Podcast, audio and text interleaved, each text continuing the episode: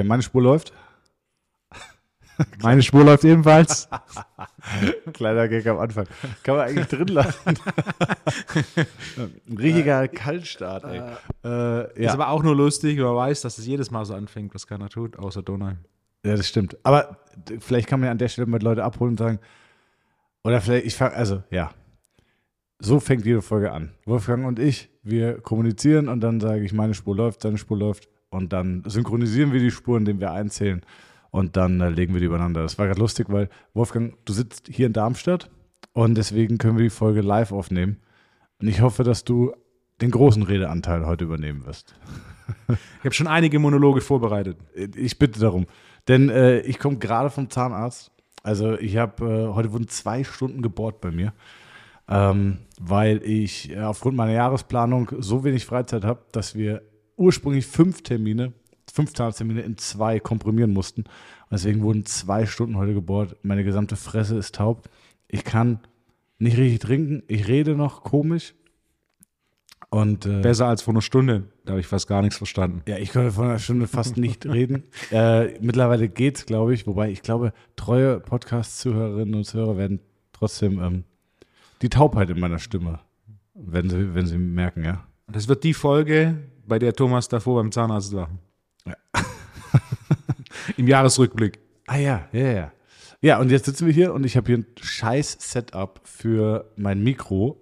Ähm, ja, weil, weil hier auch der zweite Podcast-Ständer fehlt. Wolfgang, es ist auch alles im Umbruch. Die Praxis ist weiter im Aufbau. Ähm, du bist das zweite Mal hier. Ja. Du hast dir, Hat sich gut entwickelt. hast dir wieder Es eine kleine Wellness-Behandlung gegönnt und was, was fällt dir auf, was ist alles neu passiert? Es wird wohnlicher. Ja, ne? Neuer Teppich im Eingangsbereich. Ne, Ein paar Farbtupfer, eine Küche, Stimmt, Küche hast du auch noch nicht Nee. gesehen gehabt. Espressomaschine. Kaffeemaschine ist da. Ähm, Kühlschrank ist da. Es wird, es wird, es wird. Neuer Teppich ist da. Boah, ich merke richtig gerade, wie langsam die Betäubung nachlässt und jetzt so der Schmerz einsetzt. Ich habe auch nichts gegessen. Ich habe um 9 Uhr habe ich Porridge gegessen. Da bin ich fast umgekippt beim Zahnarzt, weil der mir hat, der hat mir, ich glaube, sechs Betäubungsspritzen und zwar in den gesamten Mund. Also nicht nur eine Seite, sondern rechts, rechts oben, unten, links oben, unten. Und dann bin ich irgendwann so, ich so, Martin, so mir so, Martin, Kreislauf, Kreislauf. Also, ja, ja, du siehst auch ganz schön blass aus. dann hat er mich runtergefahren, Beine hoch und dann irgendwann kam ich wieder zu mir. Ich, ich finde das eklig. Ich habe no Stress mit Zahnarzt, aber die Betäubungsspritzen, wenn es viele sind, die kicken mich um. Wie ist es bei dir? Ich, ich kann mich erinnern, dass ich bis dato immer nur eine bekommen habe. Ja. Hast du, würdest du sagen, du hast grundsätzlich gute Zähne? Basierend auf meinen bisherigen Zahnarztterminen, ja. Ja. Wurde wenig gemacht bei dir? Zwei Löcher hatte ich bisher. Krass. Wahnsinn. Ja, bei mir ist es, äh, ich habe schon immer Zahnprobleme gehabt, immer.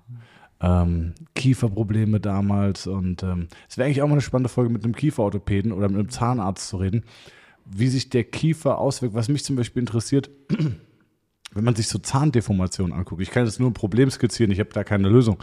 Aber ähm, dann gibt es ja sehr, sehr viele Leute, die davon optisch irgendwie sich daran stören. Und dann gibt es ja auch viele mittlerweile sehr günstige Anbieter von Lösungen, wie zum Beispiel äh, Dr. Smile. Es gibt aber noch ganz viele andere. Ähm, und ich frage mich, wie gesagt, ich kann nicht sagen, ob es gut oder schlecht ist, ist das gut?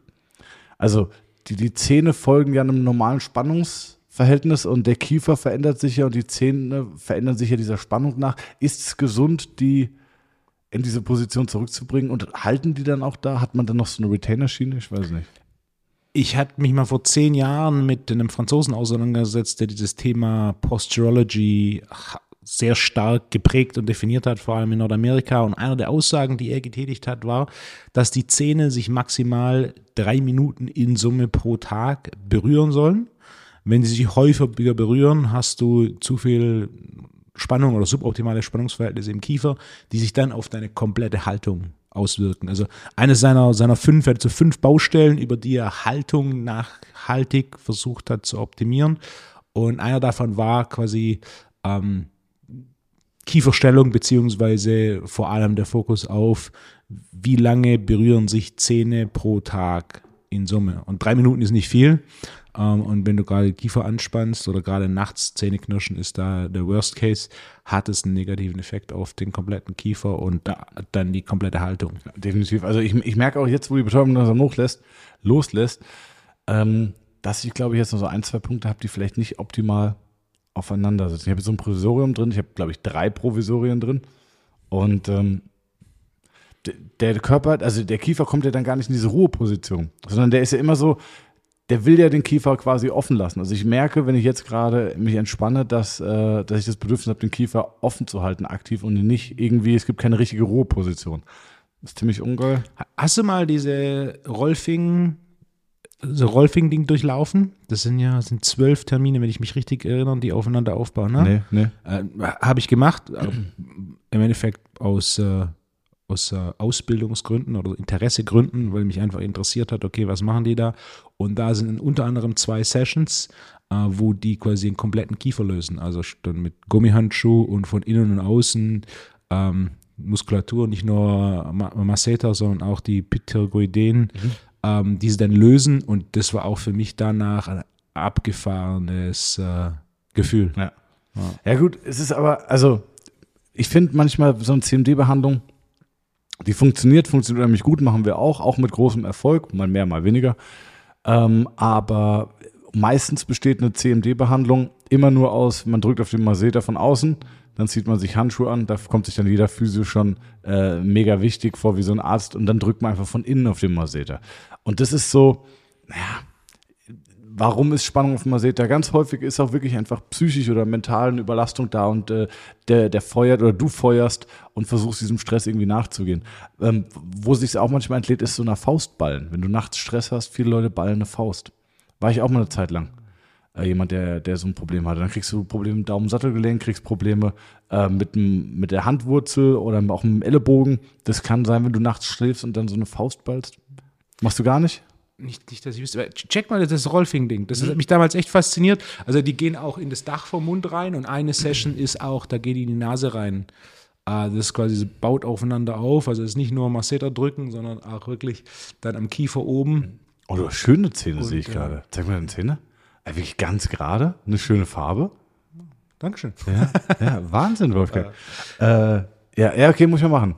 Was, was, waren, was waren die anderen Aspekte von Rolfing? Ich habe mich jetzt einfach, ich habe mich damit auseinandergesetzt, dann dachte ich, komm, machen wir jetzt. Ich war auch nach diesen, wenn ich mich richtig erinnere, sind es zwölf, nach diesen zwölf nie wieder. Das ist jetzt mit Sicherheit, ich würde sagen, es ist 2010, 2011, sondern mich hat das interessiert, vor allem das mit in die Nase reingehen. Und die, die Grundidee von dieser Ida Olf war im Endeffekt so eine Neu Neuausrichtung des Körpers, basierend auf äh, Release von Faszie. Ah, okay. Das hat eine, begründet, bevor dieses Buzzword Faszie aufkam. Ja. Ähm, Piriformis war auch was, da hatte ich von einem gehört, der das gemacht hat, der da wahnsinniges Ergebnis hatte, was Kniebeugentiefe. Der hatte schon immer eine, eine tiefe Kniebeuge und dann eine von diesen Rolfing-Session geht auf Piriformis lösen, was einer der unterschätzten Muskeln ist, wenn es um wirklich eine noch tiefere Kniebeuge geht. Echt? Warum? Ja. Ähm, weil natürlich das, äh, das Hüftgelenk sich deutlich freier bewegen kann. Ja. Habe ich auch schon gesehen, wenn du Piriformis stretchst und dann hocken die einfach einen Tick tiefer. Und bei dem, der hatte die Rolfing, ähm, der hat immer eine gute Kniebeuge gehabt und hat diese Rolfing-Behandlung gehabt. Das war eine Behandlung und die Kniebeuge danach war quasi so chinesische Gewichtheber-Kniebeuge. Also das Gesäß war direkt über dem Knöchel und er saß komplett aufrecht da drin. Krass. Wahnsinn. Äh, apropos Kniebeuge, es haben uns unheimlich viele Videos ereilt Ja, ja. zu dieser Pistol Squat Wobbleboard Geschichte. Ich kann ich gar nicht aussprechen mit meiner Betäubung noch. Ich habe auf dem Weg hierher diesen Artikel zu Ende geschrieben, weil letzte Woche war etwas mehr los, deswegen, oder es war viel los, nicht mehr los, viel. Aber deswegen habe ich noch nicht zu Ende geschrieben. Und einer der wichtigen Punkte dieses Artikels ist, was ist ein Wobbleboard? Denn einige der Videos, die kamen, waren ein Bosu-Ball. Bosu-Ball ja. ist quasi dieser Gummipetzi-Ball zur Hälfte und ein Wobbleboard ist ein Holzbrett, wo gerade so ein Fuß drauf passt, mit einer Halbkugel aus Holz oder hartem Plastik, was nochmal vom Anspruch, was die Stabilität angeht, ein ganz anderes Ding ist und was natürlich auch einfacher zu stabilisieren ist, weil was man sieht bei diesen Bosu-Bällen, das bewegt sich die ganze Zeit. Das ist ja genau genommen nicht die Idee, sondern die Idee ist ja, dass du dieses Brett fast komplett stabilisierst. Aber mich Wo- hat tatsächlich gewundert, wie viele dann äh, doch kamen. Ein Video, die haben auf dem Ball einen äh, Pistol Squat gemacht. Oh, das habe ich nicht gesehen. Ja, es war so ein, Ball. War so ein, wie so ein Medizinball. Ja. Und auf den mit einem Fuß draufgestanden. Ah, doch, aber das war eine Frau, ne? Ja. Aber das war, glaube ich, ich glaube, das war auch irgendeine Gymnastikturnerin oder so. Es war, glaube ich, keine aktive Followerin, aber das, das hat mir auch ein Follower, hat mir es auch geschickt, Genau. Ähm, Wolfgang, lass mich da vielleicht nur ganz kurz äh, intervenieren für alle, die sich unsicher sind. Ein Wobbleboard. Nee, stopp, falsch nochmal. Ein Boseball ist per Definition kein Wobbleboard. Richtig. Ja, das war auch krass, aber wirklich viele Leute haben das hingekriegt. Ich habe ich hab auch ein Wobbleboard bestellt. Es müsste, ich glaube, morgen kommt es an. Cool. Habe ich gedacht, kann man auf jeden Fall mal gebrauchen Ja. in der Praxis. Ähm, und äh, ja, das war auf jeden Fall ein krasser Gamechanger. Aber viele Leute, die es tatsächlich hingekriegt haben. Tatsächlich mehr, als ich erwartet hätte. Das ein, zwei ist hinbekommen, davon bin ich ausgegangen, aber dass dann doch so viele waren. Ja.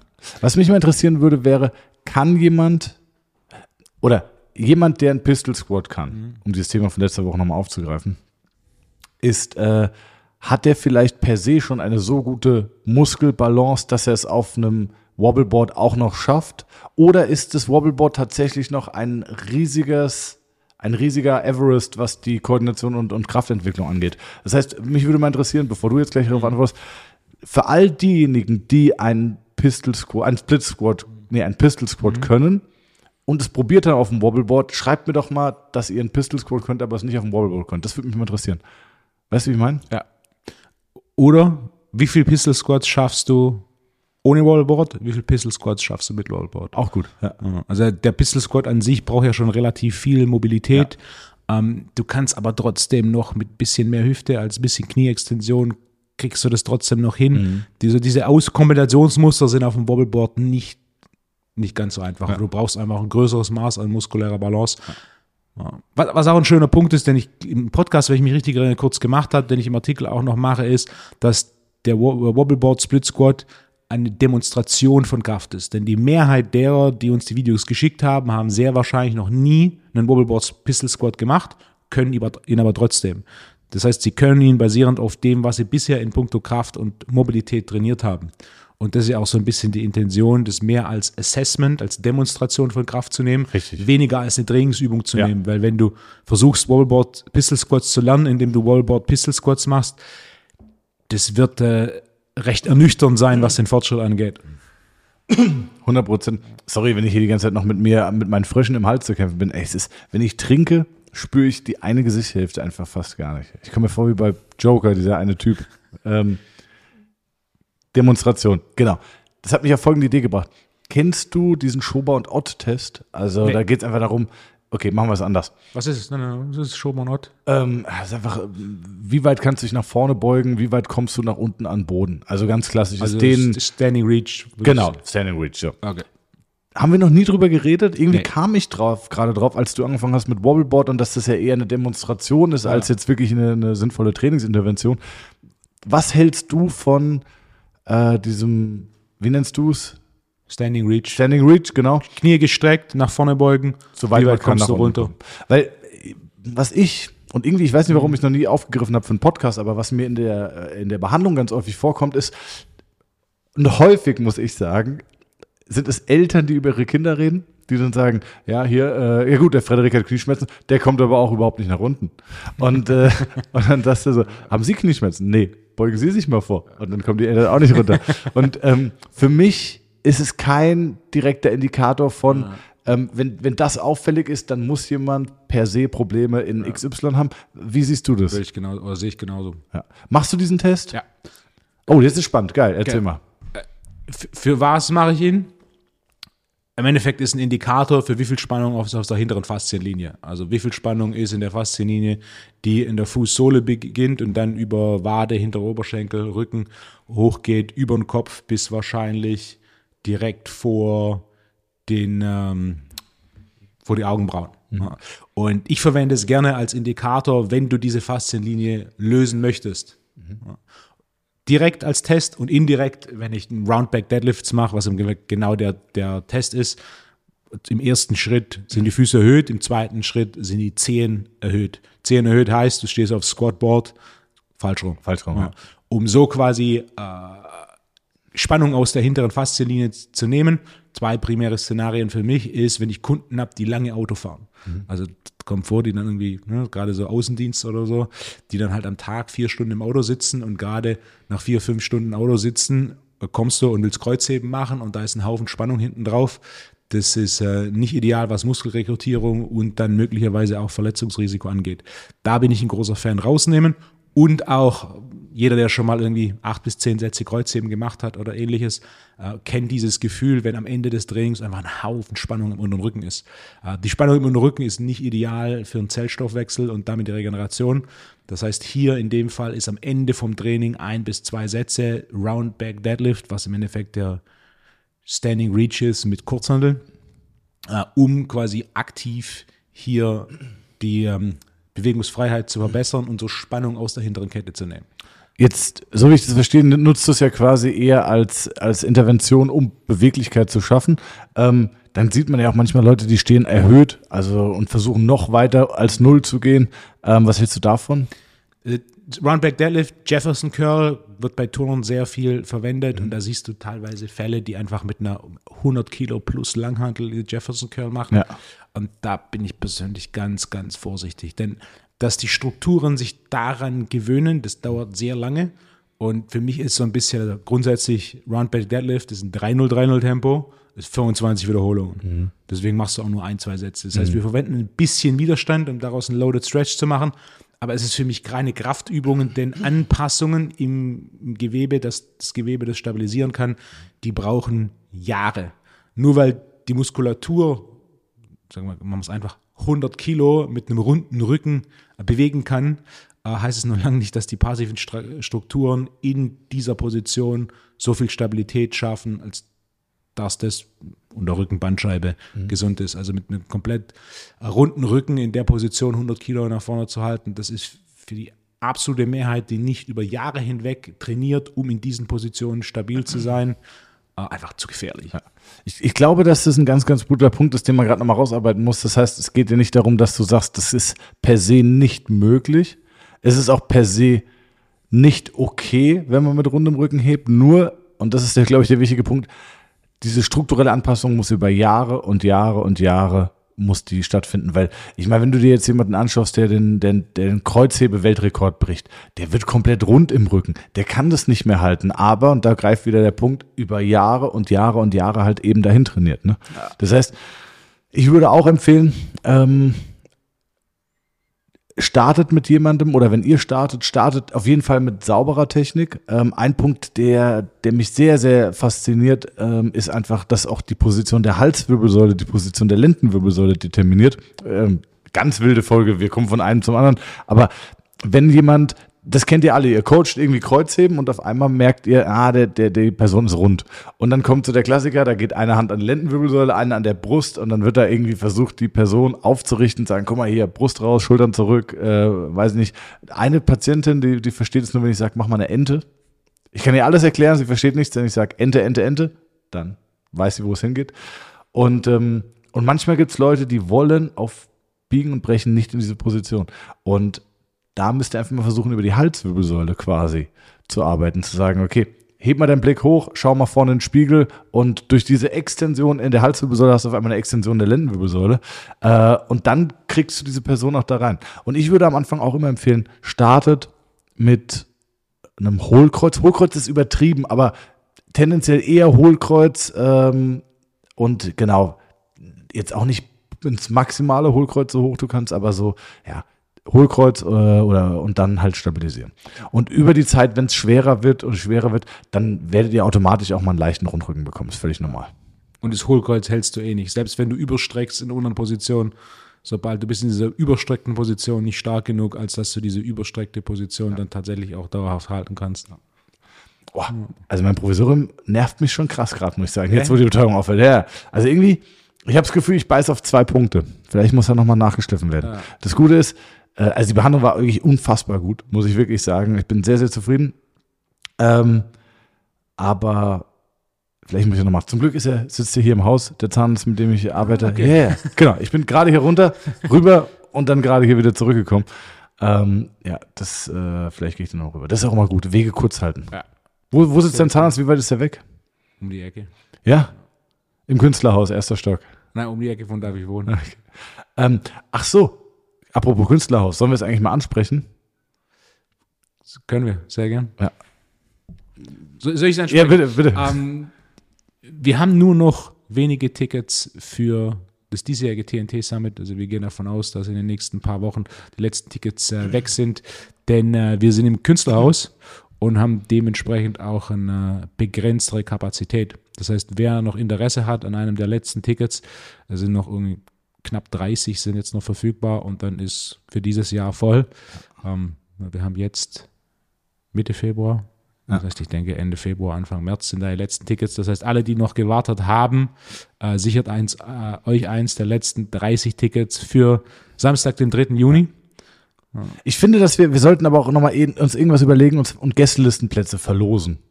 Das finde ich auch noch irgendwie. Irgendwie finde ich das gut. Weiß ich nicht. Verlosen gegen. Weiß ich nicht. Ich, ich habe ich hab einen Punkt auf meiner Liste, Ja. der mir gerade einfällt, ohne das. Du machst gelegentlich Aufrufe. Ich habe bis jetzt noch keinen einzigen Aufruf gemacht. Der macht ich, ja mal einen ich, Aufruf. Hatte, ich, hatte, ich hatte gestern einen Gedanken und dachte ich, anstatt dass ich das jetzt recherchiere, mache ich mal einen Aufruf und zwar Wolfgang sucht den günstigsten Fliesenleger in Stuttgart, der aber auch wirklich im Wasser arbeitet, oder? Und der morgen kann. Ja. Also eigentlich vor sechs Tagen, wenn die Folge online geht. Ja. Ah. Nein, bitte, sorry. Ich brauche eine neue Kreditkarte. Aha. Was ist die beste Kreditkarte? Da gibt es mit Sicherheit jemanden, der sich mit dem Thema schon mal auseinandergesetzt hat. Hast du dich mit schon mal auseinandergesetzt? Ja, aber auch nur in Form von einem Patienten, den ich mal hatte, der mir erklärt hat, äh, pass auf, das und das ist die beste Kreditkarte, die es gibt. Ähm, Basierend auf welchen Kriterien? äh, damals ging es um, äh, um Meilen, die man sammeln kann. Also, Welche war das? ich will jetzt keinen Namen sagen, aber ich bin gesperrt. äh, ich, ich, ich hatte Jetzt wird's diese- interessant. Ich, ich hatte diese Kreditkarte beantragt Ja. und ähm, dann lief das alles so seinen Weg und da war auch ein Angebot über 40.000 Bonusmeilen, Ja. die ich bekomme. So. Und ich brauchte eh eine Kreditkarte, weil ich habe nur so eine normale Karte, so eine Debitcard.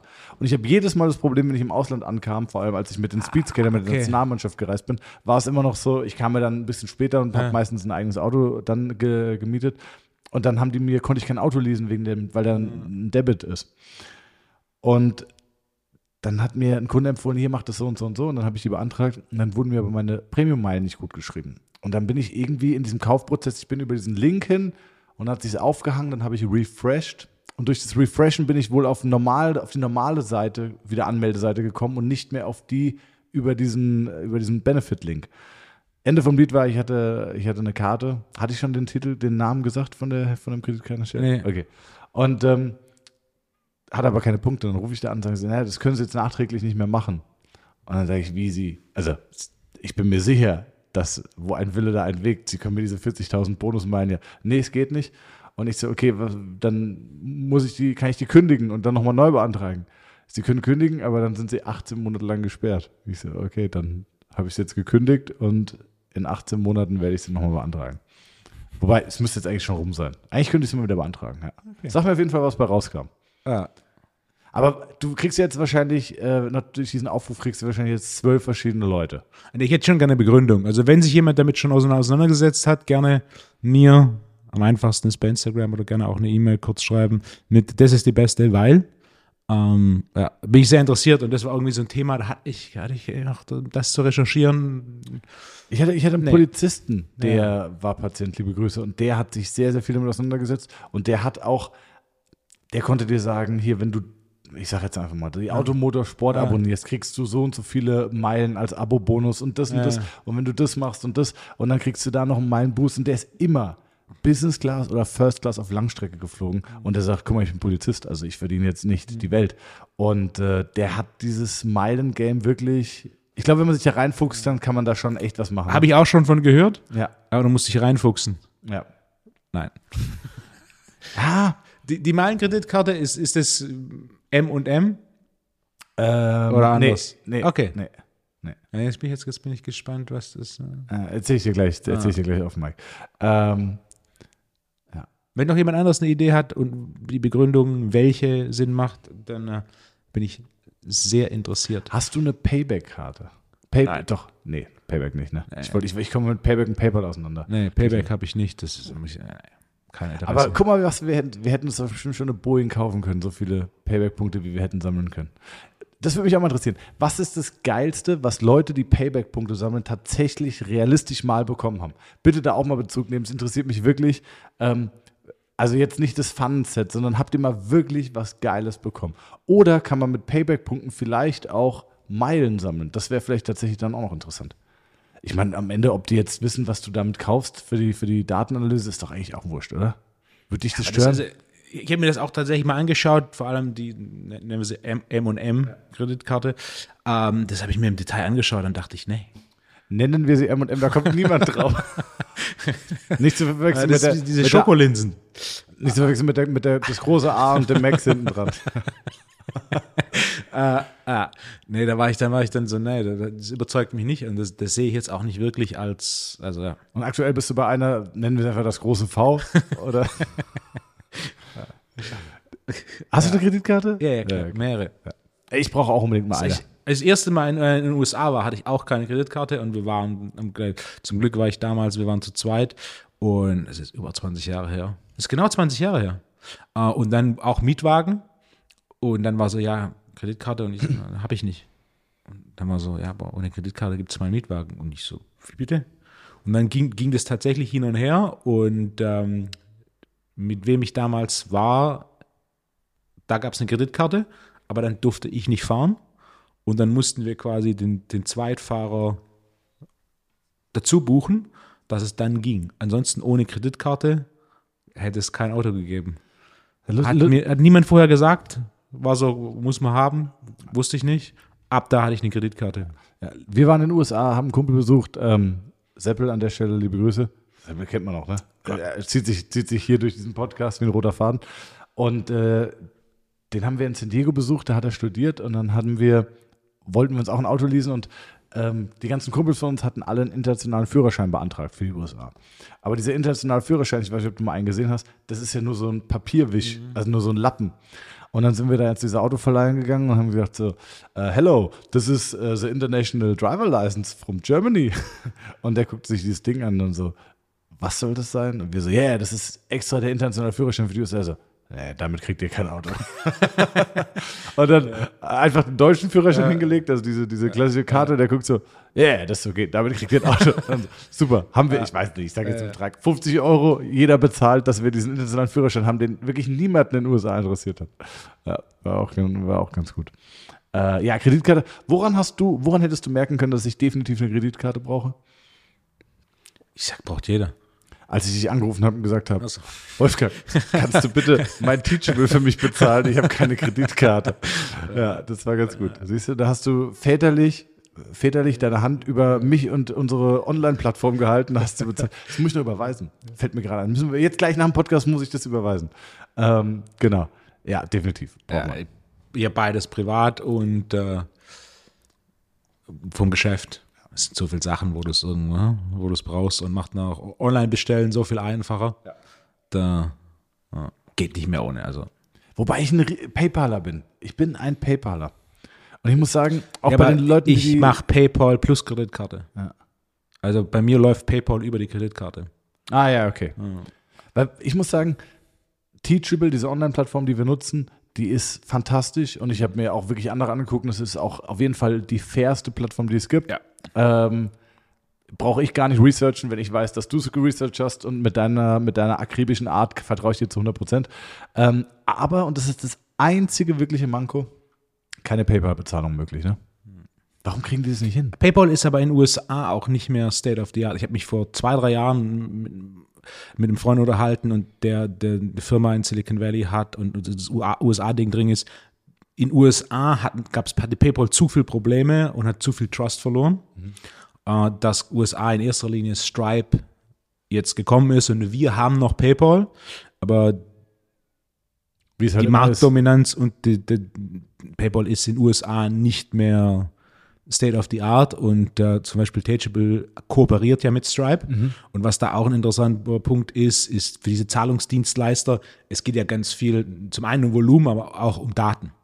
Ähm, Und zum Beispiel eine andere Online-Plattform, mit der ich arbeite, da zahlst du, wenn du Stripe ähm, installiert hast, für alle anderen keine Transaktionsgebühr. Ah ja. Wenn du aber Stripe nicht installierst, zahlst du zwischen 0,5 und 2 Prozent Transaktionsgebühr. Das heißt, so ist quasi ein Incentive dafür, dass du Stripe installierst und, und äh, entsprechend der, der, Fokus da dazu hingeht. Ja, krass.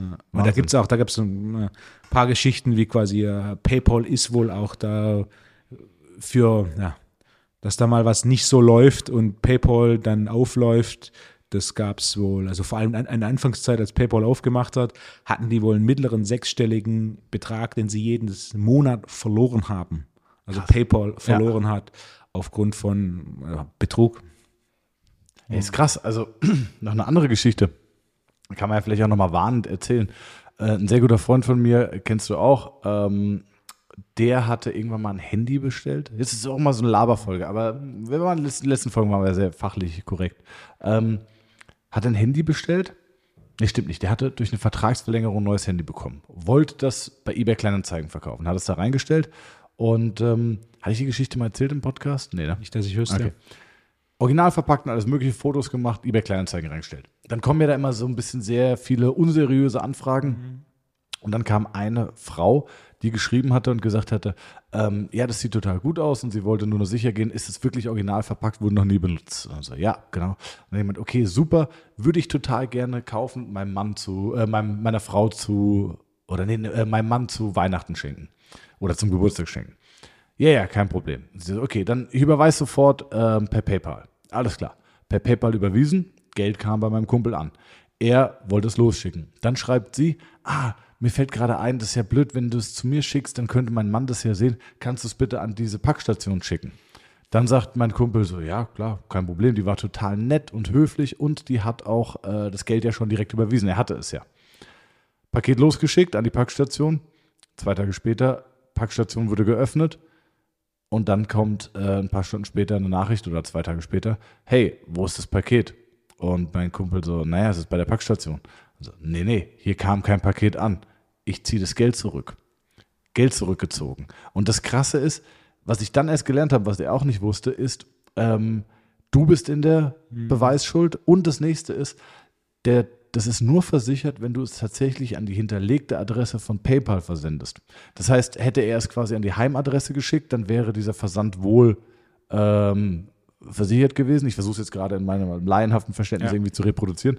Dadurch, dass er aber die Lieferadresse geändert hat, war es nicht versichert und Handy weg, Geld weg und böse ist, wer Böses denkt, aber anscheinend scheint es auch eine Masche zu sein, wie man äh, gutgläubige Menschen halt abzieht. Also mir wäre das zu 100% auch passiert.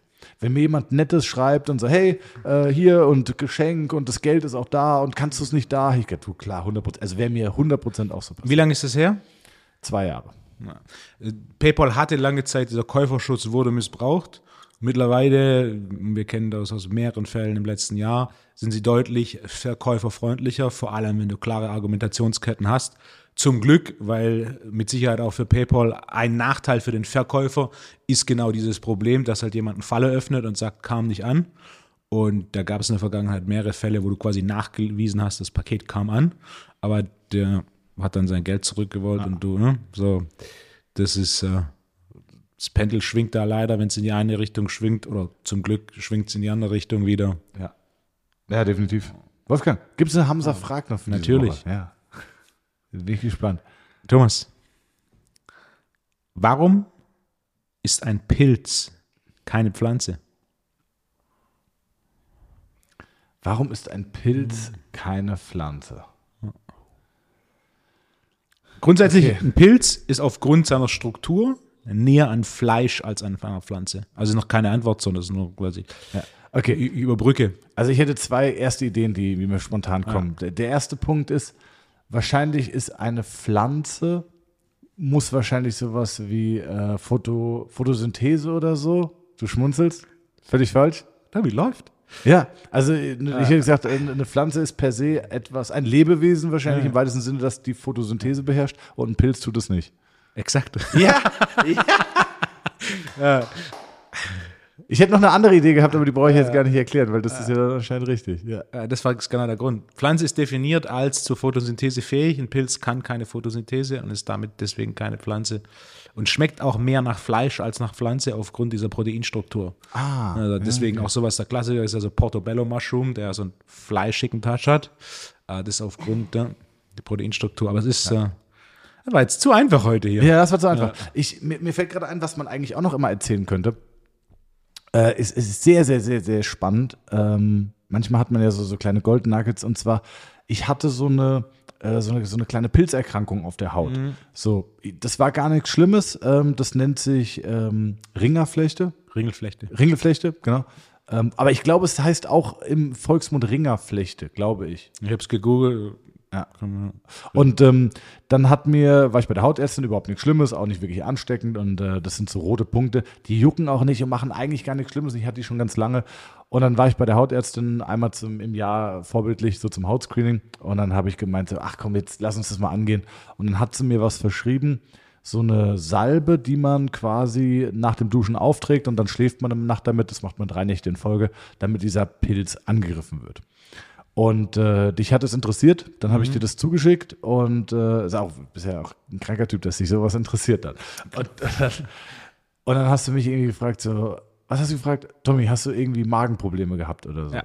Und ich hatte, ich hatte krasse Magenprobleme. Mir war das gar nicht aufgefallen. Ich hatte irgendwie, ich habe gemerkt, ähm, das kann mir jetzt auch, habe ich jetzt wenig Schmerz, das offen zu erzählen. Mein Stuhl war eine ganze Zeit lang sehr, sehr komisch und äh, hatte auch echt Verdauungsprobleme und Blähbauch und alles Mögliche. Und, äh, und dann hast du mich auf eine Idee gebracht, Wolfgang. Und das fand ich fantastisch. Vielleicht Die, die Salbe wird um zu etwa 80, oder der Wirkstoff wird zu etwa 80 Prozent absorbiert und du hast die Salbe, wenn du die drei Tage anwendest, hast du etwa nach dem zweiten Tag den größten Peak des Wirkstoffs im Körper. Das heißt, es wird quasi topisch aufgetragen, du hast aber so eine große Absorption, dass es systemisch wirkt und ähm, die, die Hülle des Pilzes angreift, sodass der quasi abstirbt. Und ein, ein wichtiger Pilz oder ein Pilz, der häufig vorkommt und deswegen grundsätzlich wichtig ist, wichtig aber nicht im positiv, grundsätzlich im positiven Sinne, ist Candida, was ein Pilz ist, äh, der im Darm existiert. Die DGE, was grundsätzlich, ich würde sie als sehr konservative Institution einstufen, geht davon aus, dass über 70 Prozent der Deutschen Candida haben. Das heißt, ich würde sogar argumentieren, wir sind mit Sicherheit bei knapp 100 Prozent. Es ist nicht schwarz-weiß, du hast oder du hast es nicht, sondern es ist viel grau. Also du hast mehr oder weniger Candida. Vielleicht auch ein kleiner Punkt für die, die jetzt denken, ich mache einen Stuhltest und schaue nach, ob ich Candida habe. Wenn der Stuhltest positiv ist, dann hast du Candida. Wenn der Stuhltest negativ ist, das heißt nicht, dass du kein Candida hast, weil ähm, die Pilzpartikel in Schüben abgegeben werden. Das heißt, man kann eigentlich davon ausgehen, dass 100% der Bevölkerung Candida-Problem haben, mehr oder weniger stark dunkelgrau. Ähm, ja. Ja, also die Konsequenz war, dass, äh, dass, dass diese Salbe, die ich quasi aufgetragen habe, halt über die Haut absorbiert wurde, im Körper war und da einfach meinen Darm angegriffen hat. Und äh, ich, ich finde es so krass, weil auch für die therapeutische Anamnese, wir sind ja auch häufig in einem Bereich, wo wir sagen, okay, ähm, jemand hat Rückenschmerzen, okay, kann auch vom Bauch kommen. Ich schaue mir auf jeden Fall mal den Darm an, okay. Ähm, der Darm könnte zum Beispiel affektiert sein durch zu viel Stress. Dann haben wir eine gewisse Testbatterie, die wir für die äh, für so eine Nervenleitgeschwindigkeit machen, wo, wo wir dann ableiten können, okay, könnten Indikatoren für eine Stressbelastung oder Überlastung sein. Wenn das aber nicht zutrifft, dann müssen wir halt zum Beispiel auch häufig Lifestyle-Faktoren wie zum Beispiel Ernährung mit einbeziehen, schlechte Ernährung, zu einseitige Ernährung, Ernährung von Dingen, die vielleicht nicht optimal vertragen werden.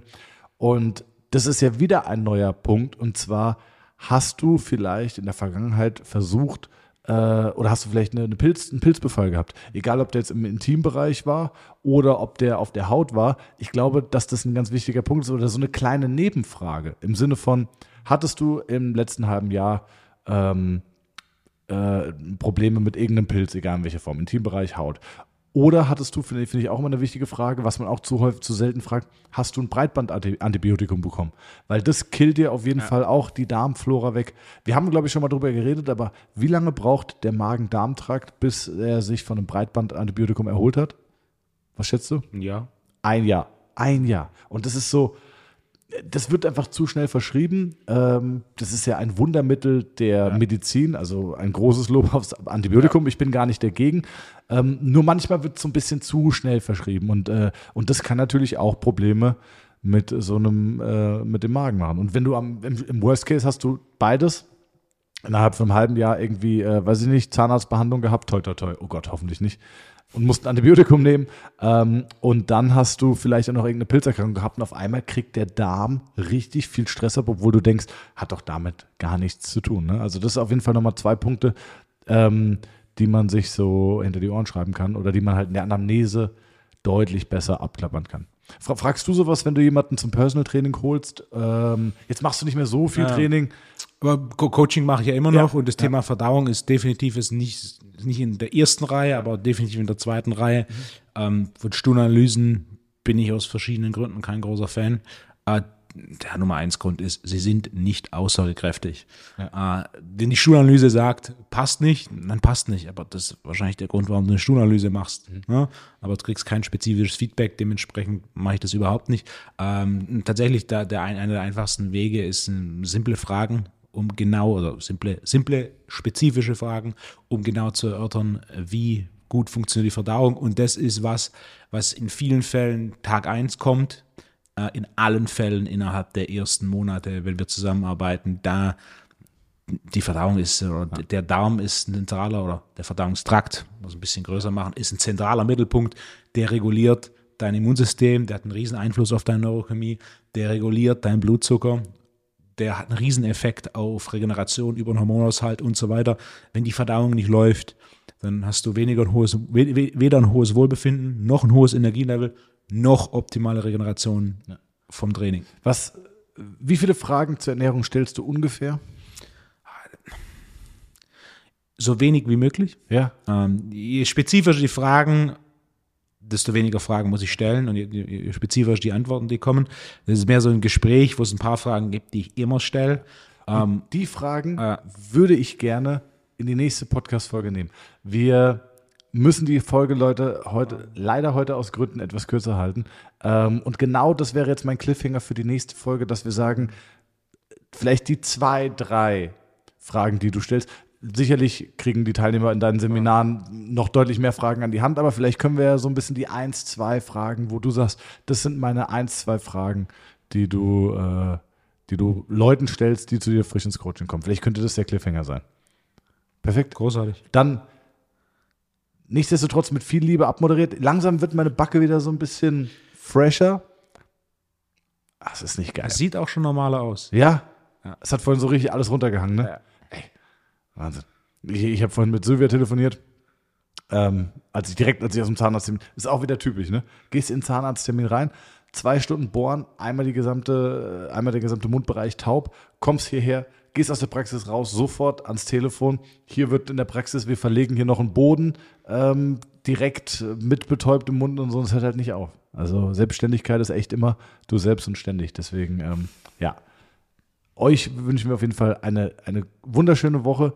Bleibt gesund und ähm, ich freue mich, äh, Wolfgang, machen wir, wir, wir hören und sehen uns nächste Woche wieder. Same, same. Ciao, gute Woche.